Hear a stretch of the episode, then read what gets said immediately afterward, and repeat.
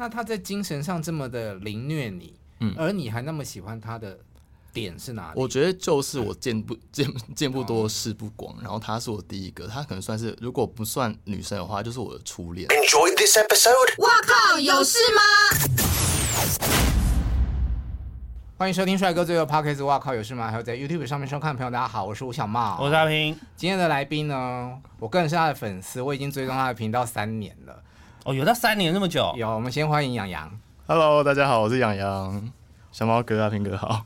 不要叫我哥，好奇怪，我们俩应该年纪差不多。他可能比你小一点点。呃，小猫阿平好，我们好。没有，因为我看其他人来，然后就觉得有叫哥，然后我想说是不是也要这样子？因为我很少上 Podcast 或者其他人的频道，所以我比较就是怕没有啊，你他要叫甲板日志啦，就是这一次才开始上，之前真的都没有。我要讲一下我从什么时候开始看你的频道的。是我刚从北京回来，然后那时候就在家里隔离十四天。哦，所以疫情开始了。对，然后就开始看看，然后就觉得这个男生好有趣哦，怎么他到底是不是 gay 啊？气质好像不太像呢。然后一直往往下看，往下看，说，哎，哦，他喜欢男生。然后就看到他跟他前女友，嗯，对，大表姐，对对，对好妙哦，是怎么样有这样的改变？跟大家讲一下。就呃，其实不是故意的，但是就是那个我一开始那个影片有讲过，嗯，然后就是我一开始都是一直就是嗯、呃、跟女生交往，嗯，然后她算是，因为我觉得学生时代不算的话，她算是我第一个认真交往的女生，然后就是整个大学都跟她在一起，嗯，然后我觉得之前我没有想过什么喜欢男生女生这件事情，因为就是我觉得学业很忙，然后生活很多其他的事。我以为跟一个人在一起，我的喜欢就是这样子。直到我遇到下一个我真的喜欢的男生，啊、我才知道哦，原来喜欢人是这样。所以听起来我才发现说，哦，原来我呃也喜欢男生，这样过程是这样子的。听起来很单纯，但真的就是这么单纯。但现在是有办法。就是回头的吗？我觉得没有了。哦，对，我觉得那个是担心。对，那就是一个一个门槛。我跨过去之后，才发现哦，原来我是男生，所以之前那些都是开玩笑。但是在你真的遇到你喜欢的人之前，你不知道什么叫做喜欢男生、喜欢女生，嗯，没有那个比较级。我是有了比较级之后，才发现说，哦，对，我喜欢男生。你说开玩笑是指人家对你示好？不是，就是我觉得，就是我的感情，我的 relationship，就是我的在一起。我我那时候就觉得说，为什么大家都可以为爱情这么轰轰烈烈啊？怎么样发生很多很抓马的事情？可是我就觉得，我好像就普普通通，就我喜欢一个人，好像也就还好，比较 puppy love。对，所以直到我遇到之后的这些男生，我才知道，哦，原来叫做谈恋爱是这样子。那你这样子，大表姐不会很难过吗？不会，要听几百次。可是大表姐要接受这件事。应该也是有一对啊，就他他自己有他自己的那个吧心路历程，但是那已经是十几年的事情，所以我们就是都走过来了。哎、欸，也没到十几年，大概快十年前。嗯嗯，我记得你们的 Q&A 里面有讲到，就是他后来都可以接受你跟其他的男生。对啊，他为什么会叫大表姐？就是因为她是我第一个女朋友，所以她是所有我后面男朋友的大的表姐，表姐所以她就是大表姐，她就是最大的那个。但她没有办法接受第一个。把你掰成弯的的那个男生，他难免会有点敌意吧？他也是我唯唯一一个没办法就是变朋友的前任啊。嗯，但他改变了你的生活，对，他改变我的生活。嗯，但我恨他恨到今天 是因为分的很不好，分的很不好，然后呃，导致分的很不好的过程也是我觉得在一起的过程也很不好。就是我觉得他是一个很 toxic 的关系。然后在那当时，因为我很单纯，所以我不知道那是什么。然后也是之后再遇到其他人，或是。去跟很多人呃了解自己之后，才发现哦，原来我自己在深陷一个这么呃有毒的关系中。对，嗯、那你交往多久跟这个人？跟这个人，你说我现在来讲的这个我讨厌的人，就是你的第一个男。两、呃、年。嗯嗯，那个有毒是到多有毒啊？有毒到他会跟我说，就有些事情，我现在回想起来，或者我现在跟别人讲都有点夸张。他会当着面跟我说，就他很爱贬低我而展现自己的好那种，就是他。他从来不会夸奖我任何事情，然后他永远会一直在打击我的自信心。但是之后我跟他吵开了之后，他他的原因就只是因为他不想要我太闪耀，而就是他对他其实对我很没有安全感哦，就他怕如果这样子的话会让我呃很快被人家拿走或什么，他所以他一直打击我。他甚至会跟我说，当着我面说，你知道你其实长得很丑，然后你其实你知道你其实根本没有好到哪里去这种话。可是当时我就是。欣然接受了，所以我这些话我都往心里。因为他是你最信任的，对，而且我甚至觉得都是真的，所以是有用的。然后还有一个很简单的、很无聊的事情，就是那时候 IG 大家就是刚开始用嘛，嗯，然后我那时候也还年轻，所以 follow 就是增加速度就是还蛮快的，嗯，然后他甚至在我他那时候比我 follow 比我多，然后甚至在我快超过他的时候，他就说你 follow 不能不准超过我啊，对。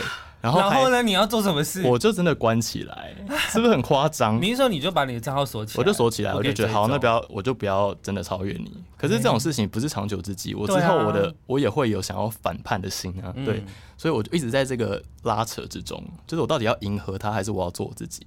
然后别人就跟我说你这个人这个人很有问题，但我都听不进去。所以他也是网红吗？当时啊，现在应该不算了。这句话有恨意。对啊，所以就是诸如此类的非常多非常多这种事情。嗯，对。那真的分开是你怎么逃离这这个？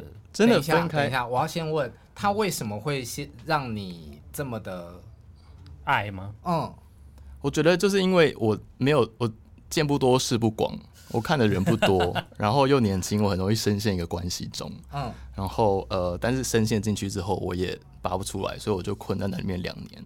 就我也看不见其他人，这么紧哦？对，当时啊，现在不是这样子。刚开始谈恋爱都是这样的。对啊，我现在就是这个世故的人。可是，在你那么单纯的时候，这个人吸引你的是什么？我不知道哎、欸，其实就是很多。其实现在我讲起来，很多不喜欢他的事情。但是你一开始两个人在一起之前，一定是有很多共同聊得来的话题，甚至一些呃，或是那个光是那个 vibe，或是你们两个喜欢的东西，嗯，然后很多很多可以聊的，嗯。然后我觉得那个跟你的性别跟性向没有关系，就是很多共同的兴趣，然后你们可以一直聊天，一直聊天，停不下来那种感觉。嗯，然后嗯，但是对，没有没有想到之后会变这样。那在你们被大表姐的朋友抓包，一起吃东西之前，我是哎呀，很赤裸是吗？很赤裸啊！我以为这件事已经过了，因为我被我那个影片很多人骂我这件事情，就说你就是劈腿啊，怎么样怎么样的。好，我觉得算是真的算是，但你现在拿出来讲，我可能要再骂一次，但没关系。没有，我觉得劈腿这件事情，只要大表姐本人过了这件事情，其他人就是不用废话。对啊，我跟他本人两个人就过，你知道那个影片到现在还是时不时有人会在那边留言骂一下骂一下，然后我们就看到就说哦，网友真的好气哦，我们就会互相截图传给对方。你还蛮爱跟网友吵架的哦。以前，嗯，以前很喜欢，但我现在尽量有收起这个习惯。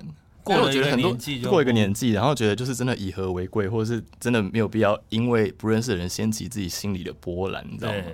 所以以前我还蛮那个，就是那现在还会看吗？我会看啊，都会看到。嗯，看到还是很难不掀起波澜，可能就三分钟吧。所以就是我觉得你心态要去转换，因为我觉得很难。但是你要去想一想，有一个人骂你，但是真的有好几千个人喜欢你这件事情，就是我觉得人很容易被那种小小的一两个人受影响。但是我觉得这就是人性，你只能一直不断的去练习，不断的练习。嗯，然后到之后就是比较看淡。我不能说我还是完全不在乎，但是我觉得我就是比较看淡这些事情，然后尽量去看好的那一面。那你最近有比较在乎的？留言最近真的还好，因为我回来台湾真的太忙，我根本没有时间上传影片或什么照片之类的，所以我最近就是消失在，就是比较没有在 po 东西。然后最近的这一年，好像真的比较少人在就是针对性的骂我，我觉得还好了。嗯嗯，可能就是因为就是就老了，然后没那么红，然后就被那些后，后浪推过去，没有人关注我。可是我在说这样吗？他真的很红，也蛮多人在骂他的，他真的很红。反正。这世界就这样啊！对啊，没关系啊。嗯，没有，因为我觉得你的 Vlog 蛮好看的。哦，谢谢。就是很像，就是真的很像朋友。就是我好像在看一个朋友在在发生事情。嗯，这件事是比较特别的，就是很快速的，好像融入了你很多生活。嗯、对，哇，怎样？就我我没有想过要我拍那些影片的时候，我没有想过特别要呈现什么样的风貌。我真的就是把我的生活剪辑在一起，因为其实我之前有讲过，我自己其实会回去看我的 vlog，就是我是剪出我喜欢的东西，然后我会一直去回顾我的生活的人，因为我会记得哦，某一段时间我过得特别快乐，那回去看那些很快乐的片段，会让我自己也重新就是 relive 那个 moment，那我就觉得很开心。但你要跟这么多你不认识的人分享生活，嗯，那会会有恐惧吗？其实还好，因为从 IG 很久很多年了开始，这已经是一个习惯了。那 YouTube 的话，刚开始会，因为我觉得动态的东西更赤裸，嗯，就是你是没有办法 filter 掉很多东西的。但是像但是 YouTube 我还是有一些掌控权，因为我可以剪掉我不想要剪的东，我不想要放进去的东西，或者是我可以不要拍我不想被看到的东西，嗯。然后我觉得像一开始几个影片也是很尴尬，可是之后我就觉得又比较自在一点，所以像现在我就觉得没什么。因为我对我觉得对着要对着镜头，然后说哎，今天就是怎样怎样的，就是好像把他当成朋友这件事，我个人会觉得很尴尬。我觉得我有稍微克服一点，但一开始真的好尴尬，对，尤其是他就不是有别人在的时候，我还是很、哦、我还是很佩服那些其他 YouTuber，就是可以在那种你知道 Uber 上面自己录开场白的。啊然后我觉得我在美国比较自在，是因为反正没有人听得懂我在讲什么。啊、可是我在台湾就变得好绑手绑脚，因为就算我搭计程车或是 Uber，、嗯、我就知道就是在开车那个人一定知道我的听得懂我在讲什么。我觉得比较不自在一点。嗯、啊，我反而觉得有讲话是自在的，就是对着镜头讲啊，我觉得对我来说 OK。可是我常常看你的影片，比方说你坐飞机，嗯，你可能把镜头就放在那里，嗯、或者是你坐电车的时候，嗯、镜头也就放在你对面，那。旁边不会有人在看这件事吗？有，可是纽约是一个很特别的地方。纽约就是一个你做什么事情都不会有人管你的地方。你真的那边的风氛围真的就让你觉得非常自在。你今天在路上再疯，你穿的再奇怪，或者你做再奇怪的事情，大家真的就可能一眼都不会瞧你一下。嗯。然后我觉得那个城市给我很多勇气去做这种事情，因为大家也都是一面之缘。然后没有人真的觉得，我觉得纽约就是一个非常。能量很高很满的城市，所以就是它的接纳性很很高，所以我这在在纽约，大家都会稍微更勇敢一点点。可是你的观看数很多啊，不会在纽约不小心遇到？有遇过，有遇过，那我就觉得很开心啊。就是嗯，就是我觉得这种平台把大家待在一起，然后如果只要不是那种。奇怪的 approaching 或是骚扰的方式，我都会觉得很开心。所以有奇怪的骚扰吗？没有，本人的话是没有。哦、他们都是好鼓起勇气来跟我就是打招呼，然后说我在看你影片这样子。嗯、甚至有时候我们在过马路，然后就有人说：“哎、杨，洋洋这样子。”然后就、哦、就是一一面之缘过去。对对对对，那还不错。我昨天跟我朋友吃饭啊，然后就说：“我今天录节目，我要访问杨洋。”然后他说：“有，啊我昨天在路上看到他。哦”真的假的？那你怎么选择你要分享的内容在你的生活里面？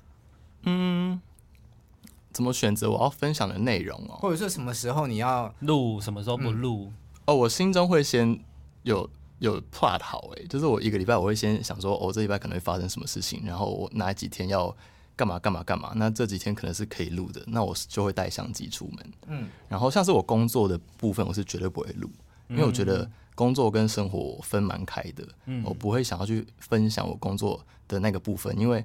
办公室还有其他人，你不能去控制说别人想不想被被入境，或是被、嗯、被拍到这些东西，所以我就直接把它删除。而且老外是不是比较计较、在意这件事？对，就是有这个风险，就算他们不计较，嗯、但是你不知道他们会不会被计较，那不如就不要拍。嗯，然后我的感情的部分，我也没有很常去呃让他入境，但是我会提到，但是就是亮点啦、啊，我会提到，但是我不会想要把它放进来。它是惊喜的副餐、啊，对。他本人会排斥吗？被拍到或者是出现，其实还好，但是我就觉得，就是我们这一点，我想要留给比较私底下的我们自己，就是我们生活的片段，我想要留给自己这样子。嗯嗯，所以就是基本上那个频道就是关于我这个人，以我为出发的朋友跟一些闲暇的生活，但是工作跟感情的部分，我就是尽量先比较没有放进来。嗯嗯，就是因为你跟你的朋友，你朋友就是会入境嘛。嗯，那如果对方。跟你说，哎，我不想要，那我就绝对不会放进去。如果他们真的有跟我表达这件事的话，如果你们现在有看我频道，嗯、那些人其实，在镜头都非常自在，自在，对啊，就是会出现人都自在到不行。所以就是因为他们都是自在的人，所以他们也觉得 OK，那我们就会放进来。而且你好像有影响一些朋友，也有在对，就是现在每个人都拿起相机啦。就是我觉得，呃，我觉得我渐渐的影响他们说，哦，做 YouTube 不是一件那么可怕的事情。然后这也是一种，因为现在这个环境，这也是一种写日记的方式啊，嗯、对不对？就是。说不定你现在不不敢看自己长什么样子，可是十年、二十年后，你回去拿出这些片段来看，你就觉得哇，自己那时候真的是哇，青春洋溢又很多才多姿。你还捧红了律师呢？对啊，我造星成功了。因为你的男朋友是个名人。嗯。怎么认识的？我们是嗯、呃，大学的学长学弟。嗯。就我们是同行。嗯。然后呢，我们是在一个美国的研讨会认识的。这么异地的地方，哎，嗯，对。讲完了吗？女明星不是要自己会延伸吗？哎呦，女明星不是到这边就停下来了吗？所以记者就要追问喽。现在是丢给我吗？所以老板不是因为他是你老板，不是不是，他从来就不是我老板。嗯，他只是一个昵称，就是他是老板这样子。但他主要的时间在台湾。嗯，那异国恋，嗯，远距离恋，远距离，远距离吗？就我觉得一定辛苦啊，可是我远距离非常久了，我过去的每一段到现在都是远距离。嗯，我大概已经远距离，嗯、呃，快十年有。然后我甚至已经有点不确定，说如果我现在有一段，然后不是远距离，我 hold 不 hold 得住？因为我好像已经每天见到面很烦吗？有可能我会有这种担心，或者是一直共享一个空间，会不会觉得很烦？就是这是变反而变成我害怕的地方。因为我现在觉得远距离对我来讲是非常舒适的，就我有很多我自己闲暇的时间，然后我每天就只要想到我自己就好，就是我不用去顾到另外一个人会在我的生活空间里怎样怎样怎样。嗯，但我后来又想说，这样是有点不太对，好像一般人不应该是有这种想法，大家都应该觉得说，哦，要赶快结束远距离啊，怎么样怎么样的。可是我现在也就是已经习惯到不行，然后非常。在这个距离中非常的自在的状态，我觉得你们两个应该在这部分蛮像的，就是喜欢自己。可是我的另外一半都会住在我家啊。那你想谈远距离恋爱吗？我没有办法啊，嗯，我没有办法远距离，因为我觉得远距离很像在跟自己谈恋爱。嗯，因为我讲的跟自己谈恋爱是说，因为你没有办法知道他时刻在做什么事嘛。那你们的接触跟联系比较少，所以你们很长大部分的时间都是自己在。我自己认为就是比较脑补，或者是你去补填补那个中间没有办法接触的那些情感。我觉得这样子讲就是经营，这样讲经营就很重要了。就是你虽然在一个远距离关系中，但你要怎么经营远距离关系？我觉得就是你要一直不断的分享。就无比琐碎的事情给对方听，就是你们一定要一直在分享一些超级不重要的事情，就是你要让这个人成为不管是好笑的、难难笑的、无聊的、生气的，所有话题你都想要跟他分享的人。嗯，然后对方也要呃愿意愿意去倾听这些，或者是给你一些那些回应，马上立即的回应。然后如果双方都有做到这件事情的话，我觉得远距离并不是一件非常困难的事情。那日夜的时差呢？谁要牺牲他的睡眠来谈恋爱？嗯，没有没有没有人需要牺牲睡眠时间啊。就是如果说早起的话，七八点，嗯、那台湾也是晚上七八点，嗯、那就是我可能我上班前花一个两两个小时去跟他聊说，哎、欸，你今天发生什么事情？或者我下班后他起床的时候，我们去同整一下今天发生什么事情。但是中间我们去上班，我们在工作的这个时间，在对方睡觉前也会一直在传讯息。嗯，对。你是容易想念的人吗？不算吧。嗯，对啊，一定会的啊。就是我觉得你喜欢一个人，就会想念他。如果你没有想念他的话，这个可能有点问题。那见不到面不会很痛苦？所以就是要一直努力的去，你一定要有一个下一个见面的时间。你不可以就是跟这个人不知道下一个见面时间什么时候。你一定要有一个日期可以去期待。就是你结束一次的相见之后，就要知道下一次我们什么时候可以见。就这这件事是一定要发生的，不可以说我最近很忙，再说再说。对，不可以说哦，我这次回台湾了，下次我不知道哎。你一定要有下一次是哦，那三月我们再见，或者是几月十号、嗯、什么时候再见，什么什么的。哎、欸，这好像是远距离一个蛮重要的方法。对，你有东西可以期待，嗯、就是你要有中间有一直有一些，不要说终点，说终点太沉重，但中间要有一些小目标，然后一直去达成，嗯、然后不要觉得你前面是一个就是无止境的隧道，一直到不了那种感觉。嗯，所以信任是不是就很重要？我觉得是，绝对是。谈恋、嗯、爱不管远距离近距离。信任都很重要啊。嗯，好啊。杨洋是什么星座？我是母羊座，所以这回应了我之前很火爆会跟粉丝吵架的是答案。对，远距离都就是每隔一段时间才能见面，嗯、身体的部分怎么办？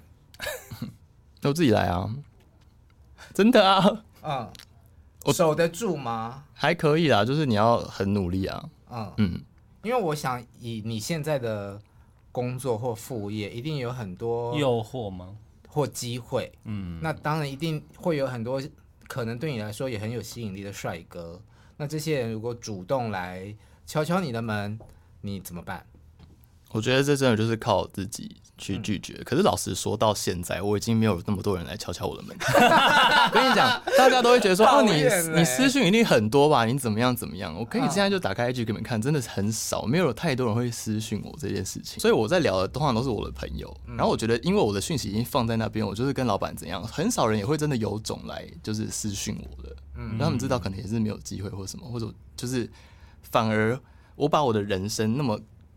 嗯、呃，那么大方的摊在那边，就是还有 YouTube，大家好像已经对我很了解，没有什么特别想要问的其他问题，所以就不会导致我有很多其他的私讯。嗯，我觉得是因为这样子，然后加上我又远在天边。嗯，对啊，对啊，我觉得我跟他讲说，其实要访问他对我来说蛮难的，因为他所有的事情几乎都已经摊在他的频道里面。那如果是他的粉丝的话，都很了解嘛，都很清楚，然后就是啊，这就他讲过啦啊，他问过，所以我在想说啊。这一集要怎么聊啊？好，拜拜。谢谢杨今天来我们的节目啊，烦哦。不会啦，不会啦，我觉得都可以再聊，因为不管怎么样，就算大家都有在看我的节目，呃，我的频道，但是不是每个人都同时开始看，然后看到现在，嗯啊、很多人是中途加入的，也会想好奇之前发生过的事情或什么的。那从喜欢一个女生到跟男生开始交往，这中间有什么事情是需要学习的吗？嗯。其实没有，我觉得蛮浑然天成的。你是说，就算是就是我们讲两方面啦，就是也不要一直都什么都想到性，先讲心心理的好了。嗯，跟男生相处跟女生相处总是不一样吧？哦，对啊。然后我觉得跟男生相处简单多了耶。很多人都这样说，女生真的是好疯哎。就是我觉得这两种生物真的是不知道为什么被创造出来，然后交往生小孩，就是我觉得好好不合理哦。因为他们的脑袋跟男生的运作方式就是不一样。你们应该也听过很多男生跟女生吵架，嗯、然后女生可能跟你们说，你知道我男朋友叭叭叭叭讲完，然后你真的会无感无感，或者是有人直男朋友跟你们抱怨女朋友发发什么疯，然后你们真的无法理解，怎么会有人发这个疯，对不对？我真的也无法理解，我到现在也不知道为什么。嗯，然后我觉得两个男生在一起，因为。你也是男生，所以我反而比较可以理解对方在想什么，或者是、嗯、呃比较能够去掌握对方的情绪或什么的。但是女生的话，我真的是无解，我觉得疯到不行。那你比较喜欢什么样的男生？我比较喜欢什么样的男生？嗯，我喜欢就是脸是有点可爱的，嗯，就是脸是可爱的，然后就是可能甚至有点单眼皮，嗯，但是身材要火辣一点。哦。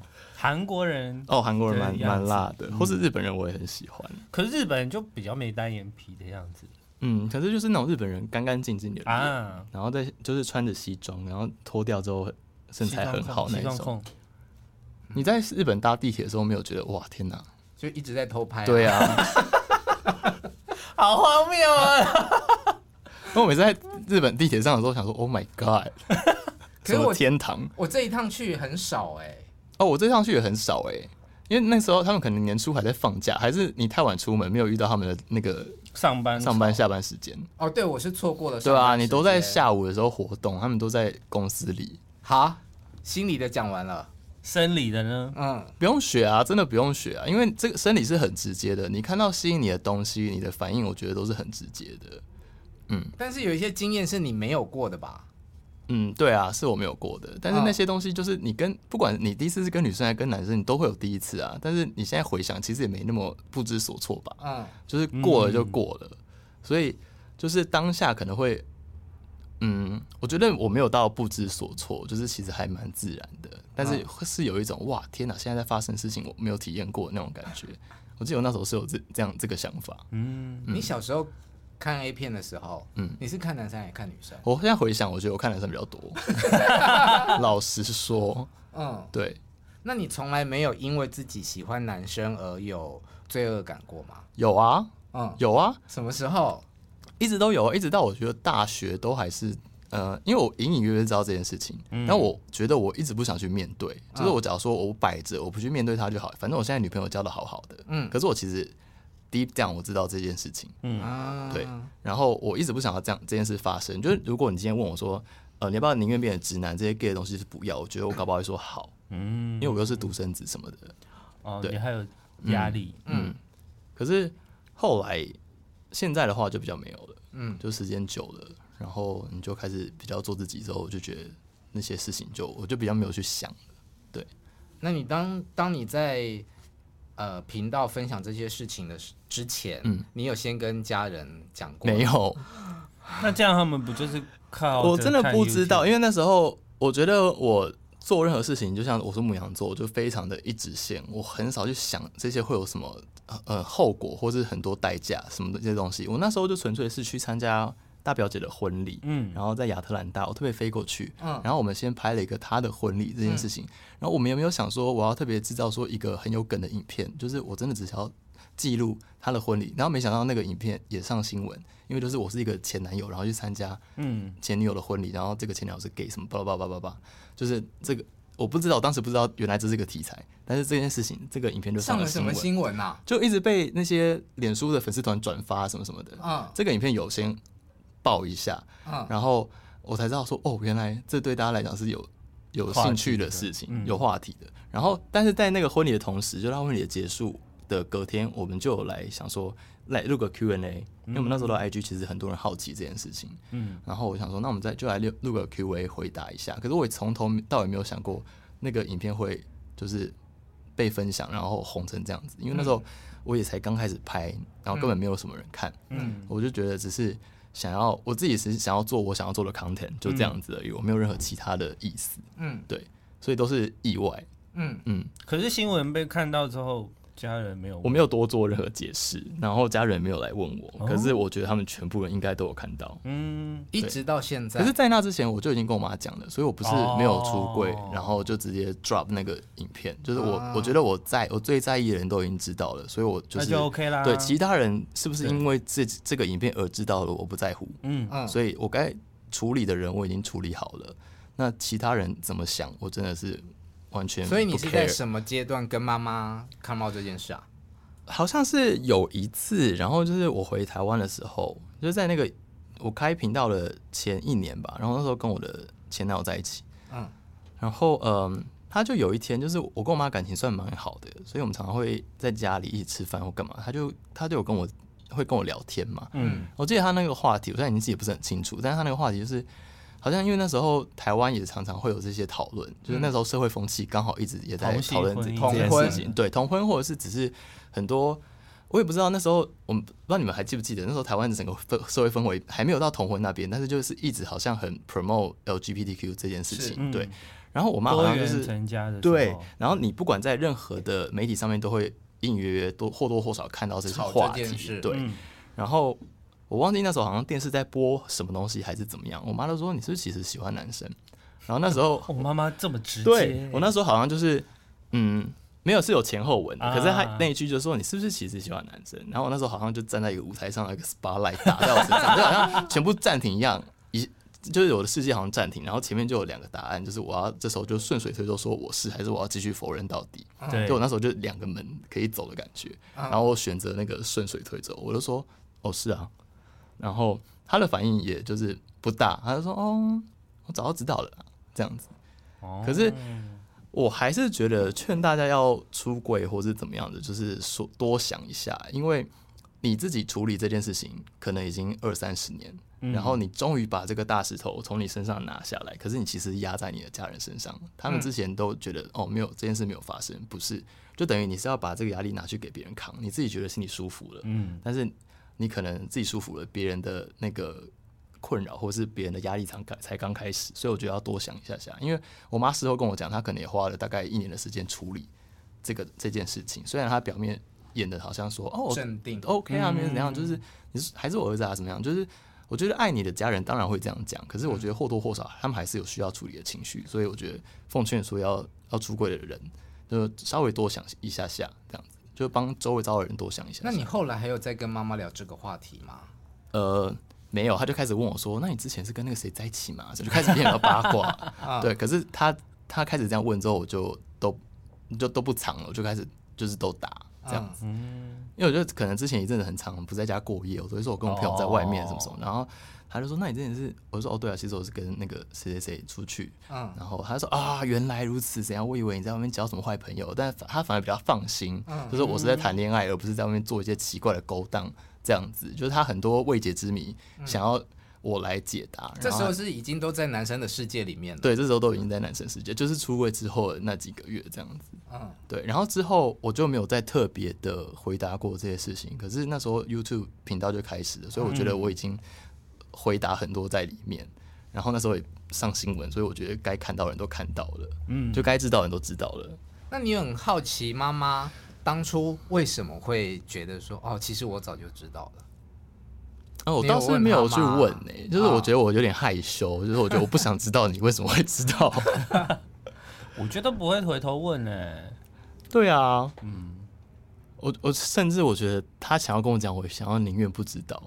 嗯，就是他如果跟我说，哦，你哪一个哪一天看起来很娘啊，怎么样做那件事，什么什么，我就知道你是，你会想知道这这种东西吗？好像太细。对啊，因为我小时候啊，很我妈妈住日本嘛，啊，然后我很爱叫她。回台湾的时候，帮我买某某男星的写真集，你也太勇敢了吧？没有，那时候在你妈总是认为，就是说他应该就是认为我喜欢某某偶像吧？是，对。可是他那个那个写真是有到脱衣服，本木雅弘全裸写真集。那嗯，那你真的是蛮有勇气的哦。嗯，想看到这个地步，叫妈妈买，然后。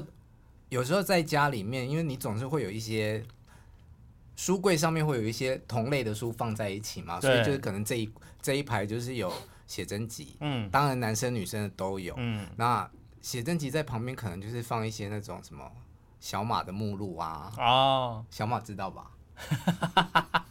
就是哎，这后来是 DVD 对不对？我有经过录影带的时代，哦，就是就是。就是台产的 gay 片之类的哦，不是不是台产的，有欧美的，有日本的，什么都有。哦，所以它就是一个色情片行录，就是对，就是在那个民风未开的年代，也没有这么多的可以上网，所以你会有色情录影带在你房间里？有啊，那会有被抓抓到过吗？呃，我记得有一次聊聊天，我有讲过，就是我某一天在我表哥家看录影带，然后看一看，就是发现楼下有人开门要回来了，然后。我要去退他，退不出来，我觉得整个大装死啊，就落跑了，录影带就在里面。后来也没有人跟我讨论这一题。哦，我的天哪！可是有时候你年纪很小的时候，妈妈或爸妈就是会觉得啊，这是可能是对他们好奇还在好奇。就是我觉得大家都会想要说，如果这件事，就是他一定是好奇，就是会帮自己找理由，然后去。说服自己说这不是真的，还没有确定。嗯嗯嗯。所以，就回到我刚刚讲的，就是可能就是爸妈都会说啊，我早就知道。可在这之前，他们都会觉得说啊，这不是真的，还不是还不确定。可能迹象很多，但是他们可是当你真的承认的时候，这个事情就棒掉到他们身上了。嗯嗯。但你说你是独生子，对，没有兄弟姐妹，没有。好，来握个手吧。你也是吗？对啊，真的假的？那你有传宗接代的压力吗？嗯嗯。应该就好像没有特别跟我提过，但是现在很发达，可以做小孩就好了。对啊，那在美国生活，嗯，你眼中看过的同志生活跟在台湾有什么不一样？我觉得台湾的同志生活比较蓬勃，哎，就是这几年，欸、嗯。就是像我前几天去，就是我前年周末去那个酒吧。去踩点了一下，嗯、因为很多地方我都没去过，啊，像是新的 Ferry 我也没去过，然后新的 Bells 我也没去过，我只是想要去看看，我就发现哇，大家真的很努力在用力在玩呢，就是在周末的时候，就整个 energy 很棒啊，嗯，然后我就在美国，因为。我觉得在纽约另当别论了，可是在美国，因为每个地方都离得有够遥远的，就比较没有这种机会，就是大家聚在一起走两步路，搭个五分钟计程车就是下一家下一家的这种感觉。嗯，所以我觉得其实，在台湾好像还蛮快乐的，当一个爱 party 的 gay 是蛮快乐的，嗯哼，那种感觉。然后老实说，因为我住在美纽约，呃，住在美国已经十年了，嗯，所以我在我二十几岁的这段时间内，我也没有真的很体验到台湾的同志生活。对，然后加上我之前又被情绪勒索、被绑架过，就是被那个前男友困住，你不准去那边玩，你不准怎样怎样怎样，所以我在那些时期我也没有出来，嗯，就是有机会去认识别人，嗯嗯。那你从那个男友到现在中间经历了很多段恋情吗？没有，那个男友之后，接下来就是我的前男友，然后再接下来就是现在这个，哦，对，所以我每一段都算蛮长的，那个那个。那个烂人两年，然后 然后下一个两年，然后现在大概快四年。哦，好久哦。那中间有空窗吗？有，嗯嗯，所以空窗其实大玩特玩。有，要的吧？就是那个跟那个人分了之后的空窗，大概大半年。那谁要带你出去大玩特玩？我自己大玩特玩啊，然后就觉得好好玩，因为我 我讲过玩了什么，你可以分享一下。大表姐之后，我就跟她在一起了。然后因为我那时候没有。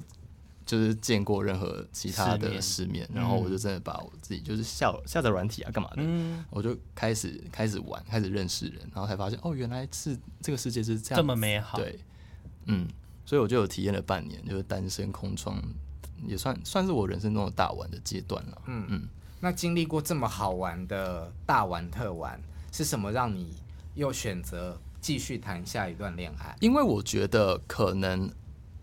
因为要遇到，我觉得到最后来到头来要遇到一个双方都喜欢彼此这件事情，其实真的不容易。嗯，所以我没有说局限说哦，我一定这这半年就是要大玩特玩，我没有要定下来。其实我是就是用一种我在跟这个世界约会的感觉的心态去在玩。嗯，就是哦，如果我有遇到很喜欢的人，我也愿意定下来这样。是，然后但是其实真的不容易啊，都是情场上大家不是这样飘 飘飘飘来飘去的。对，然后所以。我当遇到一个我喜欢的人，然后他也喜欢的人的话，我其实很愿意定下来的。嗯嗯。可是，在那个大半年，虽然你是玩，但是你应该很容易晕船。我我自己是，我觉得我还好，不算很会晕船的人。嗯，嗯，因为想说恋爱经验相对哦，对，恋爱相对，对我第一个就是晕了就跟他在一起。对。然后之后那半年我比较幸运，都是呃这样讲好了，好那个不要脸，都是比较。多是别人晕我，然后我没感觉，嗯，就那半年，就你还没有想要，嗯嗯，我没有，可能我那时候刚分手，我完全没有想要谈恋爱的性性质。那你第一个男朋友，嗯，是你自己选择结束的吗？是。可是那选择结束的时候，对方的反应应该很可怕，还蛮可怕的。因为我自己其实已经，我那时候的心态变被他弄得，我觉得非常的恐怖，嗯，所以我已经在。我我大概筹备了，心理准备了半年要跟他分手这件事情，嗯，然后我那时候的心态已经变成说，准备了半年，嗯嗯嗯，因为我还是很喜欢他，可是我知道我如果那时候跟他分手的话，我会难过很很很严重，我的难过会很大，嗯。然后我一直在告诉自己说，每一天都在努力的。不喜欢他一点点，不喜欢他到一点点。有一天，这两件事情黄金交叉之后，等我的对他的厌恶已经大于我的喜欢的时候，我去把我去跟他分手，我就不会这么难过。嗯、我那时候已经在 plan 这件事情，就计划了大半年，你就知道这个感情有多多有毒，嗯、就我需要花这么多时间，然后在那边好像偷偷的计划这件事情。嗯，嗯，我要先插播一下我的，就是我本来要在。录完之后才讲的感想，哦哦，我觉得这就是我很喜欢洋洋的地方。我觉得你头脑好清楚，哦，而且很很很理性。真的吗？我觉得我那时候，我我觉得很我很感性，我觉得我很冲突，我就是里面什么都有。可是你很清楚的知道你要什么，不要什么，然后依着你想要的方向，即便它是一个很。痛苦的路，但你是有计划性的，让你自己慢慢的走下那个台阶。我觉得是，就是尽量。然后那时候我就是计划了整个大半年。然后像他常常会跟我说一些很狠毒的话，对不对？嗯、可是当你在喜欢一个人的时候，你可能呃，因为好的记忆，你过一段时间之后，你都只记得好的事情嘛，对，所以你都不会记得说这个人跟你讲过什么很恐怖的话。嗯。然后像是我有时候在跟他讲电话，这些这些这些事情，我回想起来我都觉得好恐怖。嗯。就是他可能跟我讲一段很。尖酸刻薄的话，嗯，我就觉得说你你就是怎样怎样怎样，就是在数落我。我就说，哎、欸，等一下等一下，你刚刚说什么？我就拿开我的手机记事本记下来。然后当我哪一天开始忘记这些事情，我对他又只有好的回忆的时候，我就会我就会打开来看，说这些这个人跟我讲过什么话。所以我会一直回回忆这些，我一直告诉自己说，这个人对你不是好的，他居然会这样跟你讲。所以我我有一段一个记事本是写满他跟我讲一些很过分的话。所以我把自己逼到这个地步，可是我觉得感情不应该是这样子。但是我那时候为了跳离这段感情，我做了这些事情。那他在精神上这么的凌虐你，嗯，而你还那么喜欢他的点是哪里？我觉得就是我见不见见不多事不广，然后他是我第一个，他可能算是如果不算女生的话，就是我的初恋，所以你就会陷得特别深。而且我觉得在不健康的关系久了之后，其实有有一些人都有一点斯德哥尔摩症候群啊，就是。呃，斯德哥尔摩症候群其实简单来讲就是那个被绑架的人喜欢绑架的人，因为你每天只能见到他，你被关在那个空间里面，哦嗯、你唯一能够依靠的就是他，你反而最后对他生出的是感情，不是恨。嗯，对，所以在那个不不健康的关系久之后，其实很多人都有斯德哥尔摩症候群。对，他那时候应该也有一点这个样子。那你有对于结婚或者是两个人经营的那个未来有你的蓝图吗？我觉得，嗯。我觉得可能说会有会有理想，但是我觉得现在没有一定要计划什么时候发生什么事情。嗯、我觉得就看能够走到哪里就走到哪里，就不去强求任何一些事情。嗯，我觉得这也是就是这过去这几年就是疫情发生有的没的这些事情，让我有一些比较新的看这个世界的方法。我就觉得就是就顺水推舟，看可以到哪就到哪。嗯，然后当然就是如果可以就是成家或什么什么，我觉得 OK 啊。那如果没有要，那也没关系，就是我都可以。那老板见过妈妈了吗？我见过，见过。嗯嗯。啊，如果你妈今年过年突然说，逼问说，哎、欸，可不可以生个小孩？她想要带个孙子。那如果她这样真的跟我开口，我就去想办法。嗯，就是这不是不行的事情嘛。嗯、就是如果现在，哦、呃，钱能解决，或是怎样怎样，那都是有方法。嗯、那我们就去想说，那如果真的想要，那如果。那是我们用这个方式去执行，O 不 OK？就是我觉得只要有方法，我都愿意讨论。嗯，所以妈妈跟老板的相处是融洽的，很融洽。我妈很爱他。那也许他会就是想要看到你们两个成家，然后真的有下一代。我觉得想要就跟我讲，就是不要在那边不说。哎，对。那宋妈妈，你听一下这一集节目好吗？可是我觉得爸妈通常不太会逼人。对啊，他们好，他们从小到大其实就不太逼我，就是我一路做的决定，就是我就是很长。我都是自己决定我要干嘛，他们从来没有告诉我说你应该要怎么样，你应该要怎么样。或者小时候他们问我说你要不要学这个，你要不要学那个，我只要说不要，他们就真的绝对不会逼我去学。所以我觉得我的家庭是这样子的，然后一直到现在，他们也是给我很大的空间。嗯，所以爸爸也是很开放。我爸爸就是我爸，真的超对啊，就爸，我爸觉得只要我快乐就好。嗯，我没有真的跟我爸出轨过，可是我知道我爸就是很爱我。但是就是是我妈跟他讲的，你知道，我妈妈知道就会很想要跟所有人讲。她说：“你知道那个他怎样怎样怎样怎样。”她说：“我跟你爸说了，然后你爸说你开心就好。”嗯，就是因为呃，我们家很多其他家人有一些更严重的事情，或是怎样怎样的，然后他觉得到最后到头来，只要这个人是健康的、快乐的，过他想过的生活就好了。你没有其他更严重的事情让我去操心，他就已经很感恩了。这样子，嗯，所以我觉得，呃，我爸妈给我的感觉是这样子。嗯，老板是你最好的朋友吗？他是哎、欸，因为我真的有什么事情，就是绝对会跟他跟他讲，然后有重大事情就是跟他讨论，然后有想要去哪里，我也是想跟他去。嗯，对，我觉得算是。我觉得过去我的每一段感情，当下我的另外一半都是我最好的朋友。嗯，哇，好不可思议！这是我，这是我今天听到最幸福的话。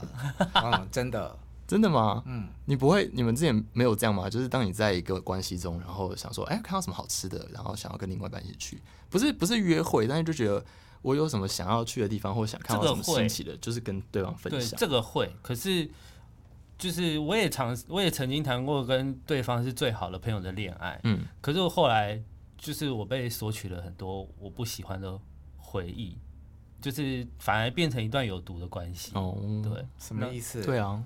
就是我们很好啊，但我们谈恋爱也很好。可是那时候也是，我也是被控制的很严重。对，我也谈过这种被控制的很严重。我听不懂，不是我纯粹听不懂，就是为什么最好的为什么最好的朋友会情绪勒索你，或是控制你？所以呃，因为那个时候，嗯、呃，那个时候我才还是他说你一定要跟我去。没有没有，那个那个勒索是说他可能因为够跟你够熟。然后他，因为他，因为我们在恋爱嘛，那他也跟你，他你对他很坦白，他也对你很坦白，所以他某种程度想要控制你做一些事，就是因为因为我还在成长，我那时候才他想控制你什么事？不要变得太闪耀之类的，因为那时候才十九嘛、啊。你也有经历过这个？对啊，对啊。然后我我我大概二十一岁的时候跟他分，哎，二十没有哦，好年轻。不是，对对，十九，然后大概二十一、二十二跟他分。我觉得就是那个年纪最容易遇到这种事情。对，嗯。就是他懂很多，所以对方大你很多岁，对对，大概八岁，更容易被控制。对啊，然后他就会觉得他要教教你一些什么事情，然后那哎、欸、那时候很那时候很惨哎，那时候连看 G 片都不行哎，为什么？因为他觉得不行的不能看啊，然后我还要把我的硬碟的 G 片全部删掉。那你经历的事情跟我很像，对啊，超类似，就是我也不能 follow 其他帅哥，对，然后我去海边我也不能发脱衣服的照片，这种。完全就是不行，就是会被控制啊。嗯。然后我也是类似，就是那你有没有一颗很叛逆的心，很想做？有啊，那时候才几岁，我超叛逆，我超想要，就是想说为什么不行？可是我还是会妥协，所以就变得我内心很挣扎。对，嗯。然后后来就是我也是抓准了机会，就是死都要分手这样，因为他就是会讲一些比较不好听的话。那讲一讲，他就会说：“那我们分手啊！”我之前都会安静，都会忍下来。然后那一次我说：“好，机会来了。”我之立马答应哎。我都会求和，或者我都是去，我都是去求和，或者是我都是打破沉默的那个。对，在那段关系里面，后来我就觉得说，为什么我要这样子？然后他一讲，我就立马答应。然后答应完之后，大概半小时之后，他就后悔了。他就是觉得要要把这段关系挽回。但我就是觉得，反正我已经没有办法跟这个人在一起了。我觉得好像够了，我想要去过一个别的人生。这样，到底为什么要跟自己的另一半？口出恶言，讲一些伤害他们的话。对啊，为什么要啊？我也不知道为什么有这种人啊。我我不太能。可是有的人就是比较喜欢对方再差他一点点的那种恋爱，就是对方不能太好，嗯、因为他可能会觉得他做不到嘛。嗯、那他他做不到之后，对方太好的话，会吸引很多他可能比不上的人要跟这个人竞争啊。嗯，对，对，对。他其实出发点就是没有安全感，然后怕。你自我感觉良好之后，会吸引到很多他比不上的人，然后你很快就会离开他。对，就是这是这是初衷，所以他要尝试，所以他要控制，对，用无比的方法打击你，然后让你真的觉得你很渺小，让觉得真的很烂，然后你不，你一定，你人生一定需要他不可，非需要他不可那种。我终于觉觉得，我虽然情路不顺，但我有比你们幸福的地方，就是我的每一任男友都。愿意用一种往上看的眼光看着我，我觉得在感情中不用去比这些高低，嗯，就是你一定有我喜欢的地方，那不不代表是你有比我高的地方，我一定要崇拜你什么的，就是会去比高低这件事情，本来就觉得我本来就觉得有点不太对了。我会觉得，就是如果两个人是可以彼此仰望的，嗯嗯嗯，就是他在我心目中是好的，啊、我在你心目中也是好的，这样就够了，嗯。嗯很，很难啊，很多人做不到。对，有些人不行。是哦，嗯，我希望他现在已经不是这样子了啦。那你们，你已经完全封锁这个人，他不会在你的生活圈出现了，完全不会。但他还是有可能会看到你的影片，那就给他看啊。嗯、就是那个我挡不住的，但是我可以封的地方我都封了。嗯嗯，所以他有曾经回过头来啊，找你。过几个月之后有啊，对，然后我也有跟他展开一些对话，但到最后还是觉得说不要。嗯嗯。因为他他做了很多的解释，跟我说为什么他会这样做，嗯、然后就是，呃，所以出自没安全感，就是我那时候才知道，他就跟我讲说，其实我只是就是怕怎么样，就是他在他有跟你坦诚，对，他就他无所不用其极，他能讲的都讲了，嗯、他就跟我说的那一些，然后我可能也会稍微心软，因为你知道，嗯，就是在那个那么年轻的时候，可是我就跟他讲讲讲讲到最后，他甚至会说，我接下来就为你改变什么什么，然后就说不要啦，算了啦，就是你去找一个可以接受你这样子的人。真的不可能，不可能会。我说人不可能会改变。我说你你要为我改。我说我之前为你改，我觉得很辛苦。你现在为我改也很辛苦。你不如去找一个你可以可以就是这样掌控或者接受你原原本原本的样子的人，嗯、就不要再烦我了。对啊，人不可能改变的。对，嗯，就是只是很爱的时候装一下而已。嗯、所以我们，我们就有一些来来回回的对话，但是最后我还是没有要跟他复合的意思。嗯嗯，就是我对于我之前对 Vlog 其实是很。很无感的，我会觉得我为什么要参与这个人生活？嗯、可是，但说真的，我也是因为看了你的 Vlog，我才有办法接受别人拍 Vlog。哦，真的吗？对，因为我就觉得，哦、就是啊，我有进入你的生活，嗯、然后看久了是，就是有一个魔力说，说哦，就是这个人是谁啊？好像一起在吃饭，一起在发生某些事情，这件事让我觉得蛮，就是很生活。因为有一阵子可能疫情期间看了太多，就是很节目型的，嗯、然后我就会希望。可以看一些比较生活类的，然后我就觉得哦，好像我没有办法出门的时候，这个人正在出门跟他的朋友吃饭，然后我好像有参与了这个饭局，然后参与这个话题，我觉得很开心，这样，嗯，对对对。然后他也比我想象中的更真实，就是没有没有说，就是真的就是嗯，YouTube 里面的样子，他没有真的很怎么样，对，就没有那种。恃宠而骄的感觉。对对对对对，嗯、因为有一些人有一些比较多的粉丝，你就是知道他就会有一个样子，嗯、但你不是这个样子。我觉得这对我来讲是很大的称赞，因为我听到很多人跟我讲说，我本人跟 YouTube 里面样子很像，然后就是本人跟 YouTube 里面基本上一模一样，嗯嗯、就是我本身我自己在拍影片的时候，我也没有特别要塑造一个什么人设，所以我听到这句话，我觉得很开心。嗯、就是我觉得我就是很真实的把我生活呈现给大家看。嗯，对，所以这对我来讲是个称赞。对，哎、欸，但你为什么会常常用女性称谓来讲自己？这只是幽默啊，就是会拉近一些关系嘛。就是有时候，我现在还比较好了。我以前真的很你稍微你有一阵子很严重、欸嗯。我觉得就是开开玩笑，我觉得大家开开玩笑，嗯、但是我都是只是。对，我就是比较爱自嘲而已。嗯，对，嗯，我之前有不小心，就是反正就传讯息给一个 gay 的公关，那他年纪比较大，然后就不小心传，对我就给人传姐，然后完蛋了，因为我要讲公事，我要死定了，我就可以把它收回，我就说不好意思，他说没关系，大家都是姐妹，我说还好，那我真的会崩溃。我觉得这一集跟我想象的不太一样，哎，我本来预期会问很多跟。生理有关的问题，嗯，然后我也在想说这一集有没有可能会被黄标？哦，对，但我发现后来走向不是，我蛮开心的，变成这样，蛮开心变成这样，嗯，我觉得很好听，因为你刚刚就是我刚开始没有办法插话的意思的时候，我就想说，干不对啊，你的反方不是往这个方向去，哎、啊，你到底要怎么走？对啊，就聊着就觉得，哦，就很心灵啊，我很喜欢，你也知道我现在走心灵路线。那就好，那就好，有开心就好。